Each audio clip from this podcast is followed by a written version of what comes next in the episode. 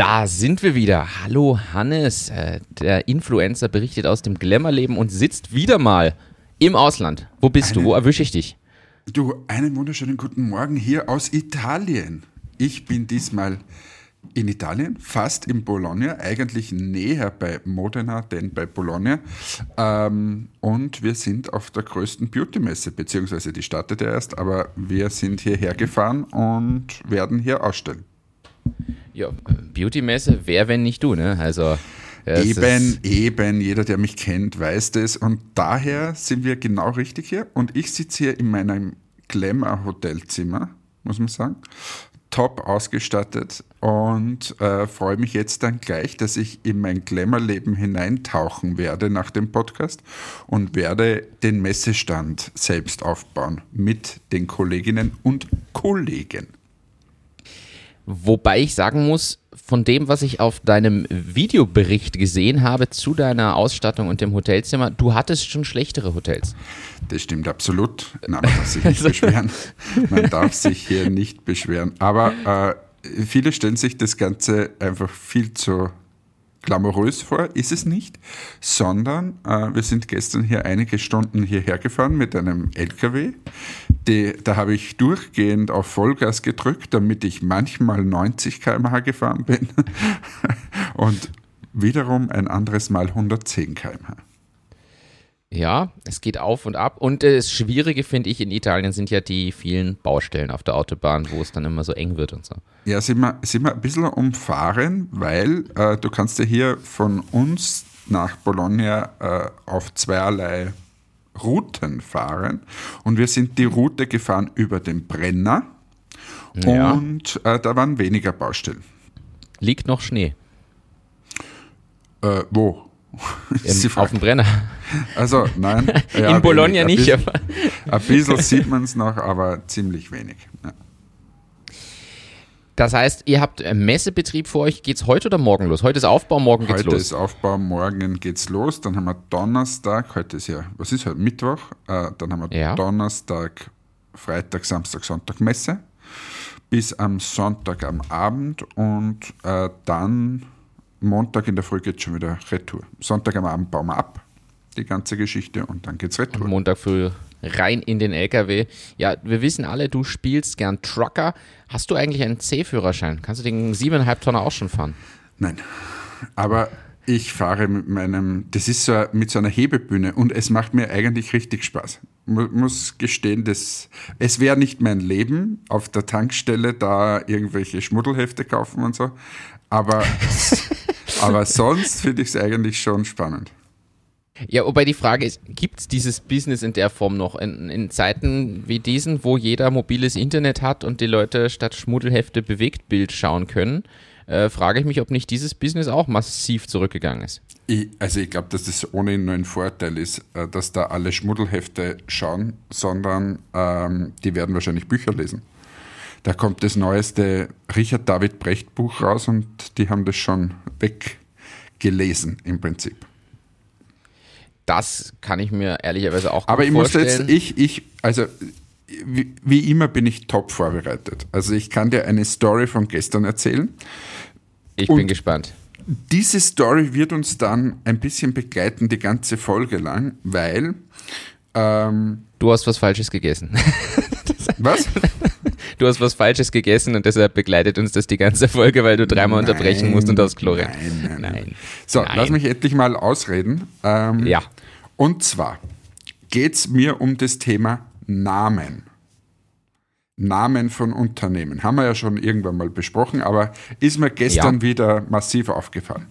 Und zwar folgendes. Ich war eben unterwegs in meinen LKW und ähm, da ist ein anderer LKW gefahren und dieser andere LKW hatte den Namen von der Firma natürlich oben. So, wenn du ein Logistikunternehmen hast, wie würdest du es nennen? Irgendwas mit Logi machen die meisten, wegen Logistik. Ja, und wie würdest du es nicht nennen? Hm. Ich hab, ey, löse es auf, ich weiß noch nicht, auf was du hinaus möchtest. Ich bin gestern vorbeigefahren an einem LKW, der Firma Zufall Logistik. ja. Also es ist quasi nur Zufall, wenn sie den Empfänger finden zufällig und die Sachen bin ich zustellen können. vorbeigefahren, zufällig hat er gerade Ware zugestellt und zufällig kommt es vielleicht an oder ist es nur Zufall, ob es ankommt oder nicht? Und da frage ich mich, ist es vielleicht falsch gewählter Name? Dass wenn du im Logistikbereich Zufall heißt, immer noch schlimmer wäre es im Medizintechnikbereich oder so. Aber, aber auch im Logistik ist nicht ganz so toll, wenn das nur zufällig passiert, was du da machst. Ich denke generell, dass das einige Bereiche trifft, wo man sich nicht so nennen sollte. Zufall. Also- naja, jedenfalls äh, habe ich es gestern ganz witzig gefunden und habe dann wiederum an mein Studium gedacht. Also, Und das hast du auch nur zufällig bestanden, oder? das habe ich erstens zufällig bestanden, zufällig ausgewählt, habe lange Vorbereitungszeit. Weißt du eigentlich, wie ich mich wirklich beworben habe im Studium? Das glaubt mir keiner. War das so ein gelbes Dokument, wo Einkaufen und Sex drauf stand? Nein, nein, nein, nein, nein. Also, es war so, ich habe die HTL fertig gemacht und wollte eigentlich Marketing studieren in Wien. Jetzt war Ja. ich in Wien, das hat mir nicht so gut gefallen und dann wusste ich eigentlich nicht mehr, wo und was soll ich studieren. Und ich war krank zu dem damaligen Zeitpunkt, wie die FH Wels ähm, gerade da irgendwie den Tag der offenen Tür hatte oder so. Und Okay. Meine Klassenkollegen von der HTL waren dort und einer hat mich angerufen und gesagt, hey, ich war da, das ist so super, äh, das ist eine klasse Sache. Dann habe ich gesagt, ja, schick mal rüber irgendwie so ein, so ein Folder. Dann hat sie das nicht schlecht gelesen. Dann habe ich gesagt, ja, glaubst du, komme da rein? Ja, sicher, passt. So hab ist es entstanden. So habe ich mein Studium ausgewählt. Es war Gott sei Dank das Richtige am Ende des Tages, aber war jetzt die Vorbereitungszeit auch nicht dramatisch groß. Ja, aber du hast ja dann sogar Preise gewonnen mit deiner Diplomarbeit, wenn ich richtig informiert bin. Ja, genau.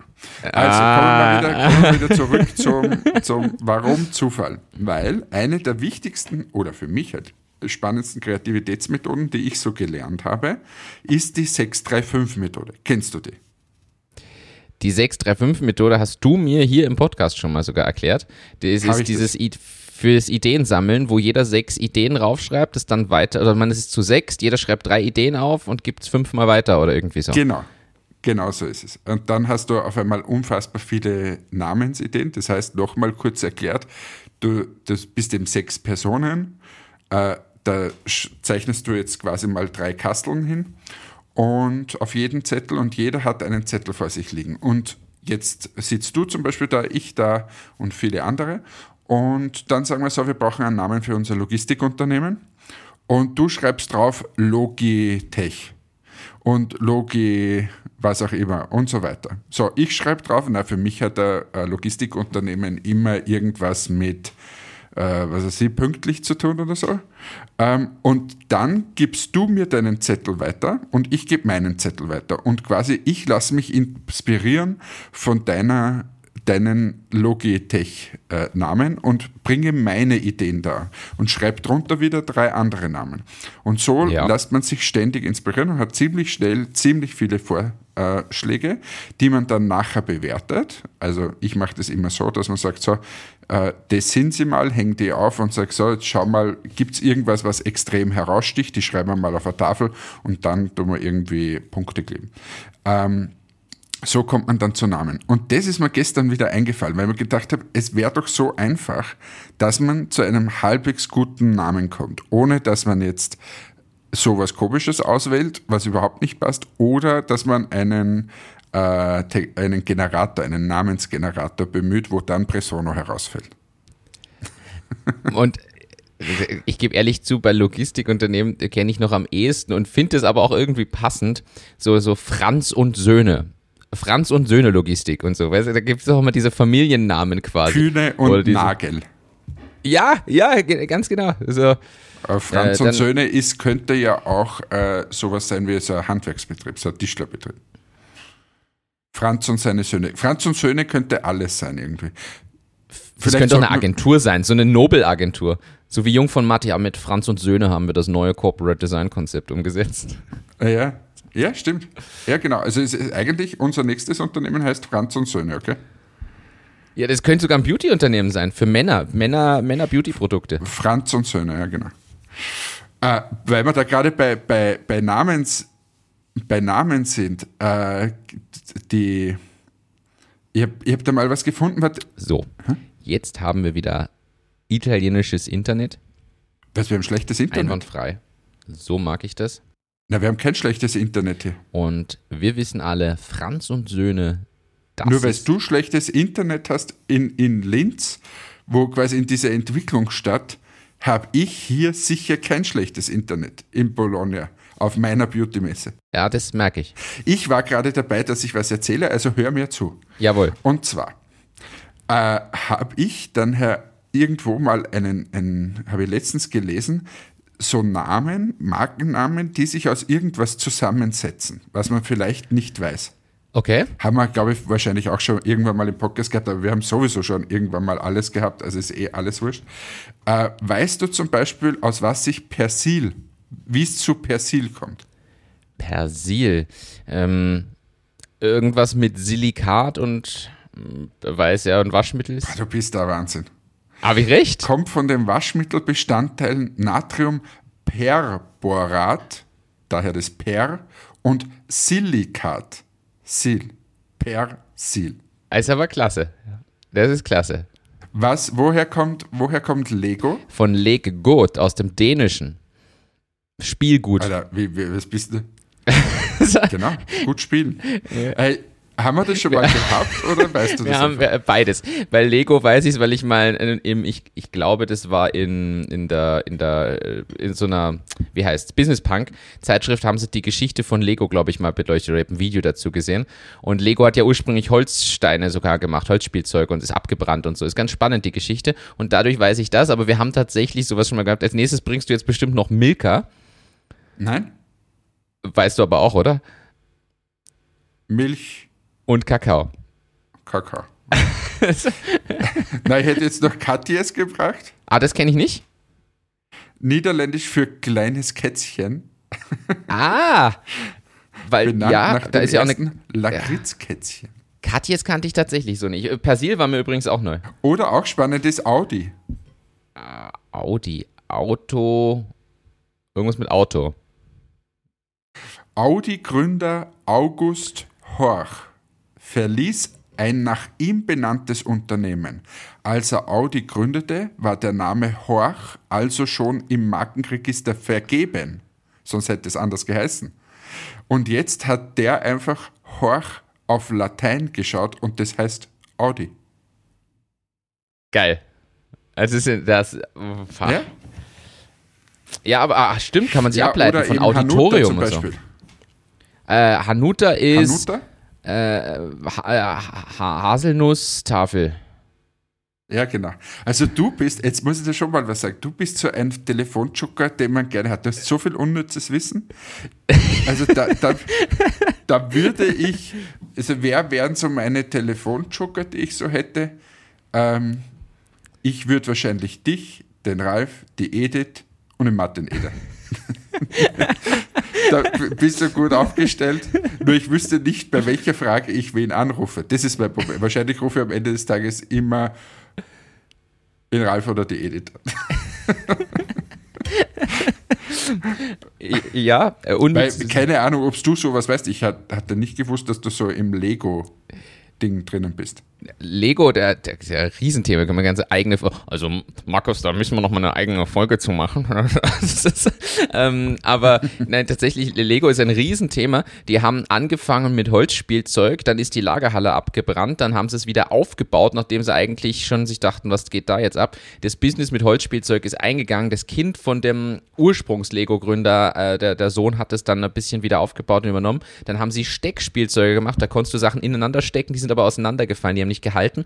Und dann sind sie auf diese Idee gekommen mit diesen Klemmbausteinen. Und das ist dann der Durchbruch gewesen. Und zwischendurch ist nochmal das Lager abgebrannt. Also sie haben zweimal einen kompletten Totalausfall gehabt, da ist alles abgebrannt und so. Also Wahnsinnsstory, wie die das aufgebaut haben. Und heutzutage ist es ja riesig umstritten, weil die Diskussion ist, ob das, ob Lego eine Gattungsbezeichnung oder eine Marke ist, weil sie verteidigen ihren Markenschutz sehr stark. Und es gibt andere Anbieter von Klemmbausteinen und die sagen, hey, sie wollen sich auch Lego nennen, weil darunter kennt man halt diese Art von Spielzeug. Riesenthema. So, Jetzt bist du mir schon wieder hier weggepennt. so denkst du jetzt ja, okay. Nein, weggepennt nicht, aber ich habe mir gedacht, boah, bin ich doof. Äh, ich weiß solche Sachen alles nicht. Na, dafür weißt du viele andere Sachen. Zum Beispiel, wie man 100 Mitarbeiter in einem Monat einstellt und 600% Umsatzwachstum generiert. Jetzt musst du unsere Zuhörerschaft aufklären. Wir haben nämlich mittlerweile ein, ein, einen Running Gag ein bisschen mit Matthias Aumann. Also, Martin, erklär's uns. Ja, es ist es so, dass du nicht nur mich, sondern inzwischen auch die Achtung Achterbahn-Sekte regelmäßig mit Neuigkeiten aus der Matthias Aumann-Welt versorgst und mit Videos, wo auch seine Kundinnen und Kunden zu Wort kommen. Übrigens, muss man mal drauf achten, ist mir aufgefallen, sind nur Männer. Ist eigentlich, also eigentlich nur seine Kunden.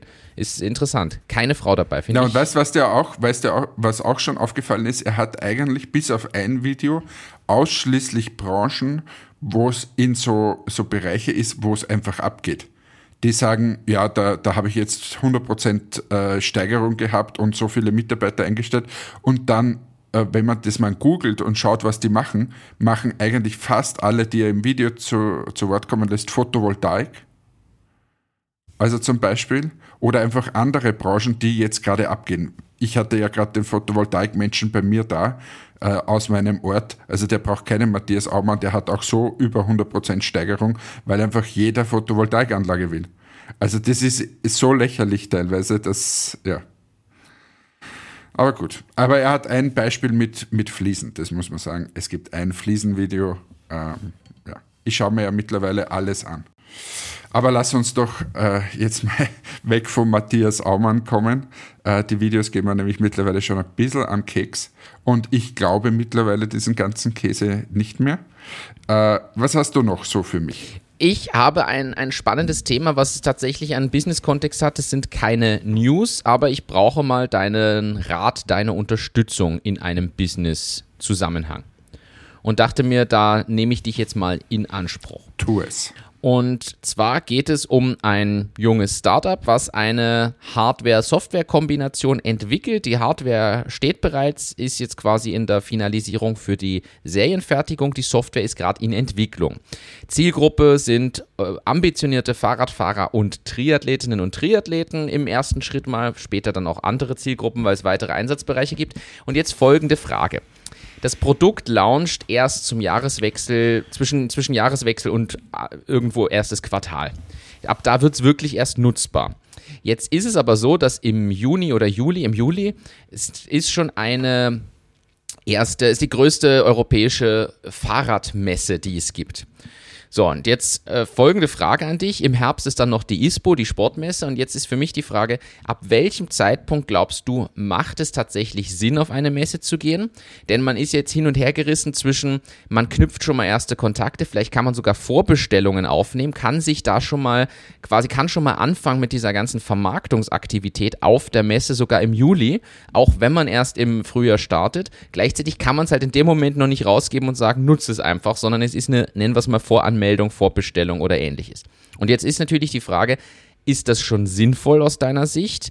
Man muss dazu sagen, kleiner Messestand, die haben so Startup-Pakete, das heißt, es geht um irgendwie ein paar Quadratmeter Messestand und sehr günstig. Äh, man hätte aber halt mal den Fuß in der Tür und könnte mal auch mit der potenziellen Zielgruppe sprechen ich bin selber hin und her gerissen. Einerseits, es kostet trotzdem Geld und man hat es halt noch nicht. Auf der anderen Seite wissen wir selbst, man kann nie früh genug mit Marketing und Sales anfangen. Und da würde mich jetzt mal deine Einschätzung interessieren, ab, nachdem du ja auch viel auf Messen bist. Ab wann glaubst du, macht es Sinn oder ist es zu früh? Na, meine persönliche Einschätzung ist, je früher, desto besser. Je früher, desto besser dorthin gehen, Sachen herzeigen, reden mit Leuten und so weiter, weil du kriegst ja dann ein Feedback und äh, die Zielgruppe sagte dann, na, das sollte in diese Richtung gehen oder in jene Richtung gehen und so weiter und dieses Feedback musst du dann nutzen. Die Leute, die immer alles verstecken und dann am Ende des Tages kommen sie raus und sagen, das ist es, sind dann immer überrascht, wenn es dann heißt, ja, aber ich hätte mir das noch gewünscht und das und dann kommen so in so einen Strudel hinein äh, der Weiterentwicklungen. Besser ist es vorher, die Leute einzubinden und da hilft ja so ein kleiner Messestand, wo man jetzt noch nicht so viel äh, Aufsehen erregt oder so, äh, einfach mal zum Antesten, zum Probieren. Wir machen ja das auch wir gehen nach Amerika, geben dort einfach mal unser Sortiment hin und sagen so, gefällt euch das, kauft ihr das, findet ihr das gut, was braucht ihr, wie schaut der Markt dort aus? Und wir kriegen so immer mehr Feedback. Also wir haben mittlerweile können zum Beispiel den amerikanischen Markt viel besser einschätzen, was die dort brauchen und was sie nicht brauchen. Ergibt Sinn. Das heißt, du würdest dazu raten, tatsächlich das je früher, desto besser zu nutzen, einfach um ein bisschen mal reinzuhören in diese Zielgruppe, sich Feedback zu holen und vielleicht auch tatsächlich schon die ersten potenziellen Kunden anzuteasern, die dann halt ein halbes Jahr später kaufen. Ja, vielleicht kriegst du ein paar Solid-User dort, die dann sagen, hey, das ist cool, halt mich am Laufenden, schick mal ein Update, ich probier's mal aus für dich oder irgend sowas. Ja. Also würde ich immer raten, eher früher auf den Markt zu gehen, als wie zu spät. Das ist doch eine klare Ansage. Das ist doch, äh, ich hatte gehofft, dass du da eine gute Einschätzung gibst. Also, also wir, ich kann auch andere Beispiele mal geben. Jetzt habe ich Entmatics gebracht, aber bei Hauser zum Beispiel war es so, dass wir eine, eine Kühlvitrine entwickelt haben, die quasi so, so eckig war. Also wenn du heute zu einer Wursttheke gehst in, in Österreich, dann ist sie mittlerweile oft eckig. Ja. Also früher waren die immer so gebogen, das Glas, und, und heute sind sie oft äh, gerade, vor allem wenn du zum Biller zum Beispiel gehst. Und ähm, das ist aber damals erst entwickelt worden. Also die, die gab es vorher nicht. Warum nicht? Weil die Luftführung viel, viel komplexer ist als wie bei solchen gebogenen. Und die Luftführung halt für so, so Kühlgeräte so essentiell ist. Und wir haben dann auch gesagt, ja, was tun wir jetzt? Da gibt Sachen, die sind vielleicht nicht 100% ausgereift. Und da haben wir gesagt, raus damit, raus auf den Messestand. Wir wollen das dort herzeigen, wir wollen uns Feedback holen, wir wollen einfach spüren, was der Markt sagt, finden die das gut oder nicht. Und du hast einen anderen Effekt, der noch passiert ist, die Leute nehmen dich als innovativer und sagen, ja, wie cool ist denn das, der hat das da. Ähm, die, du bist quasi der, der First Mover und der hat auch immer einen Vorteil, weil der natürlich ähm, quasi das, das Prädikat hat des Innovativen. Ja, und du kriegst unfassbar viel Feedback. Also das ist, das ist ja das Gute. Feedback, Fragen. Oh, Denk auch ja. an, unser, an unser Presono. Wir sind ja auch ziemlich bald rausgegangen, selbst mit einer Präsentation, wo nur angeteased war, wie das ganze Ding ausschaut. Und haben uns einfach extrem viel Feedback geholt. Da hätten wir auch sagen können, jetzt warten wir mal äh, bis ins Jahr 2020 oder so, bis das, das fertig ist. Ähm, haben wir nicht gemacht, sondern gleich mal raus. Und ja, zumal ich, ich sehe auch die Möglichkeit der Lead-Generierung. Allein, dass man sagt, hey, merke mich vor, selbst wenn es nicht eine Bestellung ist, kann man sich auch was Spannendes vielleicht überlegen, dass irgendwer wirklich vorbestellt. Bin ich unsicher, ob das ein halbes Jahr vorher, ohne das Ding live mal gesehen zu haben, jemand macht, aber man kann zumindest beide Wege vorschlagen und selbst wenn man nur eine Lead-Liste mm, erstellt, die man später per Newsletter bespielt, finde ich es schon spannend. Also auch das Okay, ja, ja, gute Einschätzung. Vielen Dank dafür. Äh, anderes Thema. Sollte man sich jetzt bei Twitter abmelden? Wie siehst du das? Mir ist das alles so wurscht. Ich bin weder bei Twitter angemeldet, noch werde ich mich abmelden. Das Einzige, was mich interessiert, ist, da gibt jemand 44 Milliarden Dollar aus und er ist jetzt nicht bekannt als der große Sozialmensch der auf der Welt herumläuft. Das heißt, er will irgendwie sein Geld wieder zurückhaben. Und was ich gehört habe, die Hälfte hat er selber bezahlt, die Hälfte zahlen Banken. Zumindest die Banken hätten es gern wieder. So, ähm, wie monetarisiert er das Ganze? Jetzt holt er das Ganze von der Börse. Irgendwie muss er monetarisieren. Und auf das bin ich gespannt. Ja, ich glaube, das ist spannend wird, was da in weiterer Folge kommt. Also um, um alle ZuhörerInnen jetzt hier auch mal abzuholen. Also Elon Musk hat jetzt tatsächlich Twitter gekauft. Das letzte Mal haben wir noch gesagt, er hatte einen Anteil und macht da irgendwelche Angebote. Jetzt hat er es wirklich gekauft. Wir wissen aber auch, Elon Musk manipuliert ja ganz gern äh, Börsenkurse und Kryptokurse. Und Twitter hat ihn ja aufgefordert, sich an die äh, quasi äh, Rahmenbedingungen und Richtlinien zu halten. Und genau da fällt es ein bisschen schwierig rein. Und ich könnte mir vorstellen, mit seiner Äußerung, nur das muss ein freier Raum sein, diese Online-Kommunikation darüber. Ich kann mir sehr gut vorstellen, dass er das Geld reinspielt, indem er zum Beispiel jetzt erstmal wieder irgendwelche Kryptokurse oder Aktien nach unten treibt, um sie anschließend wieder hochzupuschen und daran massiv verdient. Also ich will gar nicht wissen, was der an dem einen oder anderen Business da schon in, in wirklich Millionenhöhe verdient hat oder wenn nicht gar Milliarden, nur durch dieses Hin- und Her-Pushen von Kursen mit seiner Reichweite. Und ich glaube, dass das so eine Möglichkeit ist, wie er das Geld wieder zurückspielt. Na, ist mir alles zu abstrakt. Verstehe ich nicht zu 100% und interessiert mich dann auch immer sehr wenig. Es ist vor allem so eine Plattform, dann ist sie halt auf einmal nicht mehr da, dann heißt es nicht Twitter, sondern irgendwie anders und ja, dann ist das Geld weg oder so. Also es ist so komisch. Äh, ja, vor allem das sind Dimensionen, die man sich kaum mehr vorstellen kann, sage ich dir ehrlich. Ja, ja, 44 Milliarden, wenn du mal überlegst, was du um das alles kaufen kannst. Nämlich gute Unternehmen und der, ja, wurscht jetzt. Also ich bin gespannt. Wie viele Wachsstreifen man da kaufen kann kann man sich viel kaufen. Man könnte sich ganz Entmatics auch kaufen, um 44 Milliarden. so, wenn da draußen jemand ist, der uns 44 Milliarden bietet, ich wäre dabei. Wir würden es abgeben und ich würde mich auch verpflichten, weiterhin für Entmatics zu arbeiten. Na, das klingt doch gut. Da haben wir doch hier äh, ein ganz spannendes Thema. Ist das bei Persona auch so oder, oder ist da der Preis höher? Nein, ich bin da, ich unterschreibe das. Ich, ich wage sogar die, die dreiste Aussage. Ich glaube, es lässt sich machen, dass man beide Unternehmen für diesen Betrag kauft. aber es geht sich nur knapp aus. Das muss man, es ist knapp. Äh, knapp. Also. Aber es ginge. Du, apropos knapp, äh, ich habe letztens gelesen, dass die Deutschen immer weniger, immer weniger rauchen. Ah, wirklich? Ja, also ich meine, ich merke das ja auch, also früher war ja irgendwie alles immer verqualmt, aber im Jahr 20, also 2000 war irgendwie noch so 140 Milliarden äh, Stück Zigaretten, ja. was geraucht wurden in Deutschland. Und 2021 waren es nur mehr 71. Also die Hälfte. Von 2000 bis 2021. Also innerhalb von 20 Jahren hat sich der Tabakkonsum reduziert um um 50 Prozent.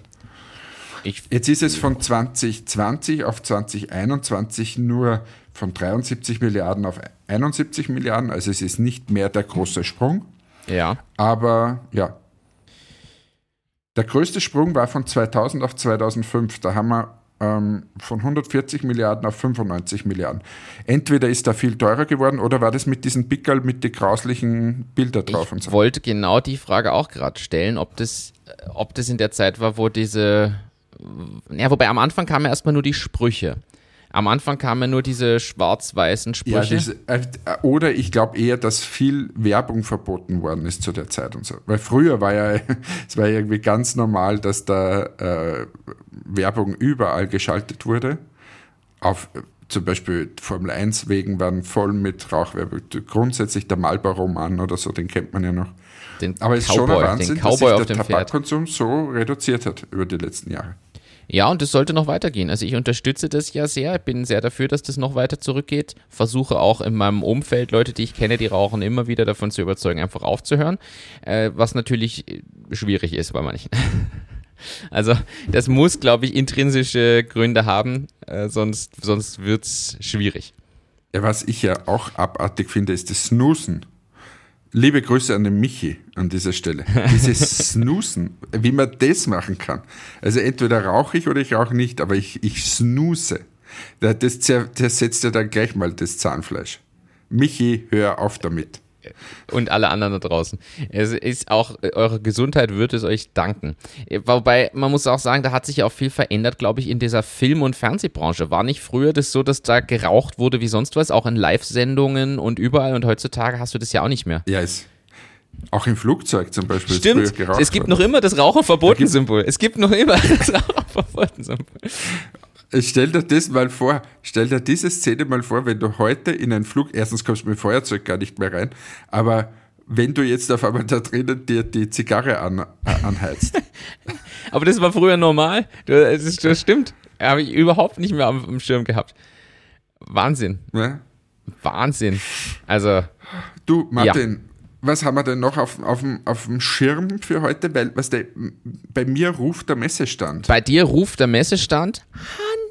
Hannes! Ja, äh, wir haben. also ich muss ja ehrlich sein, als erster ruft mal das Frühstück. Aber es ist ja jetzt erst 8.20 Uhr und wir haben gesagt, um 8.30 Uhr gehen wir frühstücken. Ähm, das heißt, das wäre mir jetzt ein Anliegen, dass wir diese Folge innerhalb der nächsten zehn Minuten beenden. Das wollte ich dir nur kurz mitteilen. Du hast es aber direkt gebraucht. Ich habe die Botschaft schon verstanden. Es ist in Ordnung. Wir werden das hinbekommen. Und ja, wir, ich habe übrigens ein geiles Thema, für, falls du keinen Ja, ich habe hier viel, aber leg los. Wenn du so vorbereitet bist, die neun Stunden Vorbereitungszeit müssen sich auszahlen bei dir. Eben, nein, ich bin überhaupt nicht vorbereitet, aber ich habe gelesen und weißt du, was ich mittlerweile mache? Ich mache Screenshots, wenn ich was lese, weil ich kann mir das alles nicht mehr merken. Äh, ein Hersteller ist pleite und das ist deswegen schlecht, weil Träger bionischer Augen droht wieder die Blindheit. Das heißt, er hat äh, so Sachen auf dem, also Brillen auf den Markt gebracht, wo die zwar jetzt nicht, wo Blinde nicht sehen konnten, aber so zumindest in Grauschattierungen Hindernisse ja. äh, gesehen wurden dann auf einmal. Und der ist jetzt insolvent. Und jetzt fürchten die alle um deren Augenlicht. Hunderte Personen trifft das. Oh, da, da frage ich mich schon, wie kann sowas sein? Also da muss doch irgendeine staatliche Geschichte her. Äh, wir finanzieren so viel Scheiß Klammer auf, Margarete Schramberg will wieder irgendwas in Österreich, Klammer zu. Und dann geht so ein Hersteller ein. Also es ist, ja, zumal, oder, oder selbst wenn es nicht staatlich ist, da müssen große Unternehmen, die genug Geld haben, eingreifen und das als äh, Social Responsibility Projekt sehen oder sowas. Muss man auch ehrlich so sagen. Also da gibt es ja genug Möglichkeiten, dass dann da. Also wenn Sie ein Matix um 44 Milliarden kaufen, mache ich das Ding da weiter. und baust es wahrscheinlich sogar noch sehr nachhaltig und äh, langfristig auf. Ja, das will ich hoffen. Du, was ist denn mit der Schramböck? Da hast du mir irgendwas geschickt, ich habe es ignoriert, weil mich das so am Keks Na, geht. Ich möchte es. Ich, also für alle, für alle, die die nicht kennen, das ist unsere. Ist sie noch Wirtschaftsministerin? Ja. Dass die überhaupt Ministerin ist, ist ja Wahnsinn. Aber gut, sie ist Wirtschaftsministerin, ist die komplett falsche an dieser Position, wie ich meine. Ähm, und was hat sie jetzt wieder verbrochen? Nach Kaufhaus Österreich, was kommt jetzt? Ja, es gibt viele Themen nach, Kaufhaus Österreich. Es kam ja zwischendurch dieses SEPA-Mandat-Problem, wo es um Russland-Überweisung ging, wo sie auch wieder irgendwelche Sachen gesagt hat, so, wenn ich zur Bank gehe, kann ich es trotzdem machen und so. Ah. Aber das Spannende ja. ist jetzt eher, es wurde der neue Startup-Report vorgestellt. Der kommt ja jährlich und berichtet über Startup-Wesen. Und äh, da wurde jetzt im Anschluss gelobt, ja, es ist total super, wie sich das alles entwickelt, weil es sind mehr Leute in Startups angestellt als im Vorjahr und das wächst trotz der Krise. Und in Wahrheit, wenn man aber mal reinschaut in den Report, muss man auch sagen, ja, aber die Anzahl an Gründungen ist deutlich zurückgegangen.